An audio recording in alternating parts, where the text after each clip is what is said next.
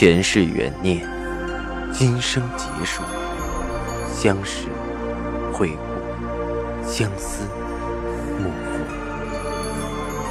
忘川河畔苦等，三生石前许愿，浮华落尽，只余情深入。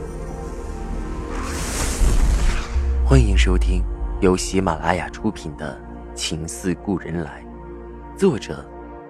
文安初心忆故人，蒋波，魅影，明月照经纶，木千林。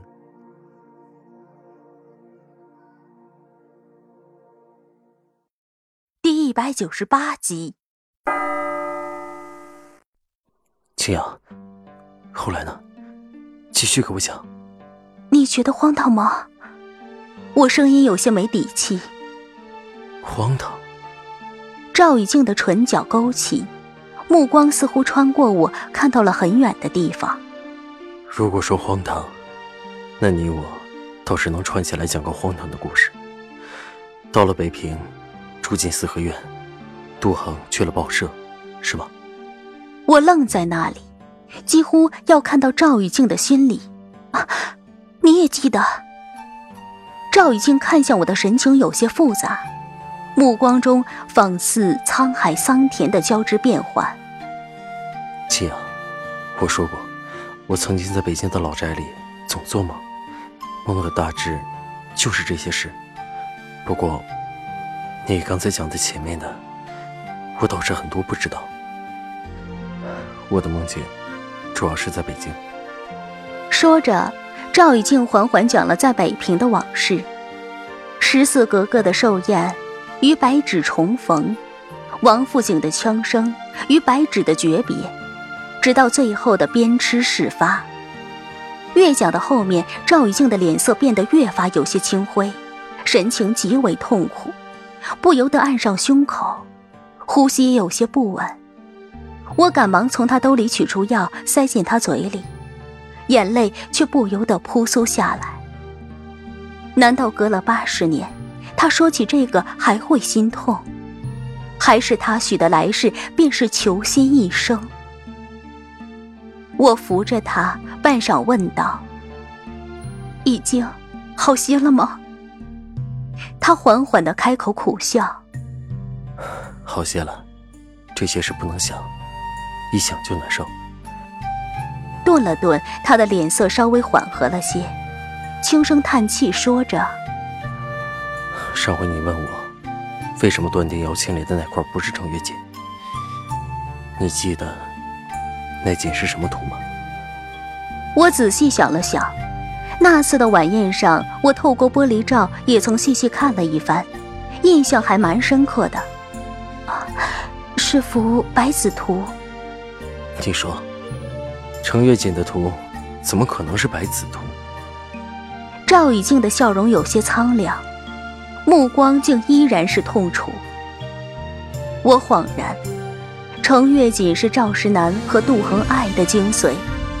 杜恒一辈子被五子困扰，赵石南怎么可能生产百子图的图案，去戳他视同性命的女人的心，也戳他自己的心？看着他的神情，我的心也被揪扯得痛起来。我的疼不为了往事。只为赵雨静的心球背负了两世，依然这么沉重。我心疼的只是眼前的这个男人。我的手轻轻扶上赵雨静的脸，眼泪滴落。已经，别再想这些了。赵雨静稍稍平息了些，说道：“很奇怪，有的想记起来，怎么也想不起；有的……”却偏偏怎么也忘不了。说着，揉了揉眉心，想记起厂标，竟然一点印象都没。忽然看着我问道：“你给我的厂标是哪儿来的？”我看着他，定了定神。以前夏医生说，做催眠可以唤起潜意识的记忆。我想去试试，能不能把程玉锦的厂标记起来。昨天就去找了他。赵以静的眉头皱了起来。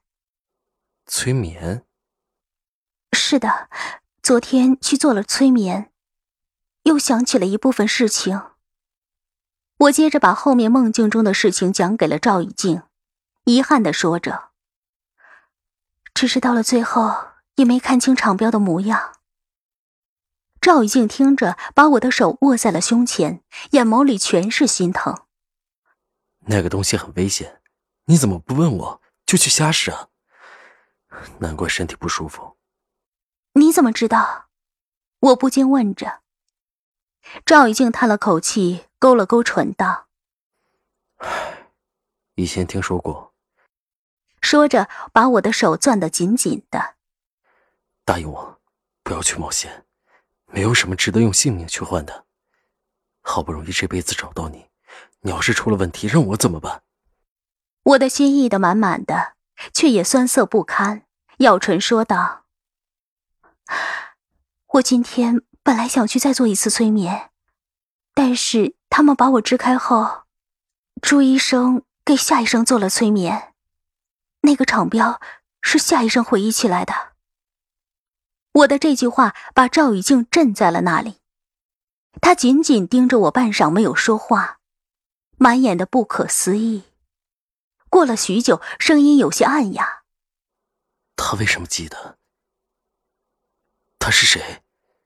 我没有回答他是谁，以赵雨静的聪明，不可能猜不出他是谁，也许只是不愿意承认而已。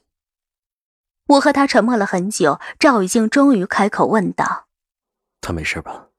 我哽了一下，说着：“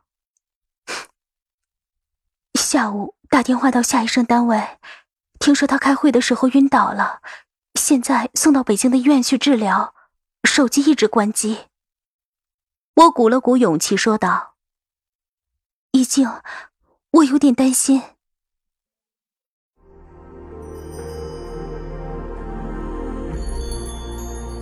您正在收听的是喜马拉雅出品的长篇穿越小说《情似故人来》。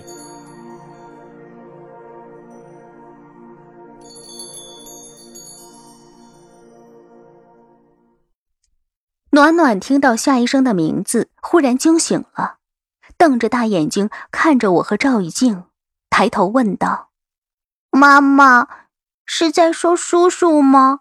叔叔去哪儿了？”我揉了揉他的小脑袋，心里不是滋味，不知道该怎么回答他。我抬眸看着赵以静，我不知道他的心里会不会如惊涛骇浪经过一般，只是在他的脸上，我看到了我不常见的意外、矛盾和挣扎。他看了看我，又看了看一脸懵懂的暖暖，片刻，赵以静拍拍我的背：“静，交给我。”我去找人打听打听，如果有需要出钱出力，我不会吝啬。我的心稍稍舒展开来，竟一时也不知道怎么用言语来表达，只是咬着唇看着赵以静，满眼的欲说还休。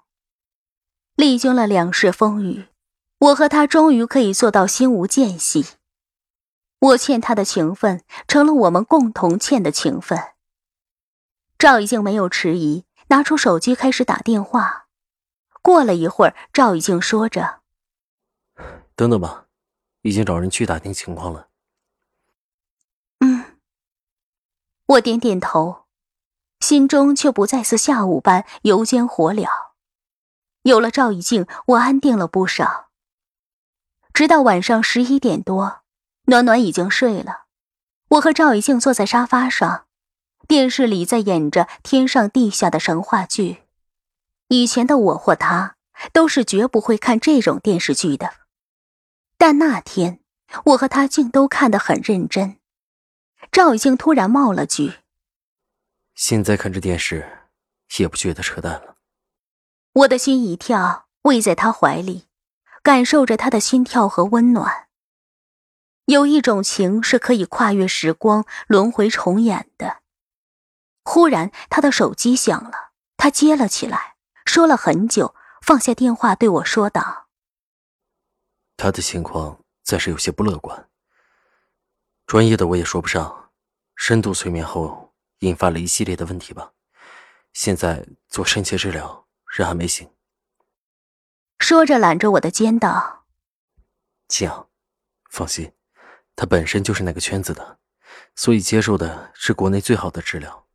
如果不行，转到国外治疗，条件都方便。”我点点头，心里却沉重的喘息不上。我终于见识到了严重的后果是什么，只是太晚了。忽然，我有些后悔，如果我不坚持做催眠，会不会他就不会以身犯险？可惜，所有的事，任再多努力，再多懊悔，都换不回一个如果。我想详细的问问情况。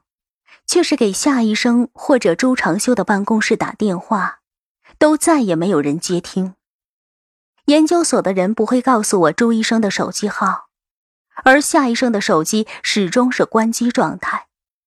我很害怕，怕那个从来没有打不通的手机再也不会嘟嘟作响。直到下午，赵以静忽然给我来了个电话：“静，他醒了。”我的心砰的一下，好像终于从悬着的楼顶落回了地面。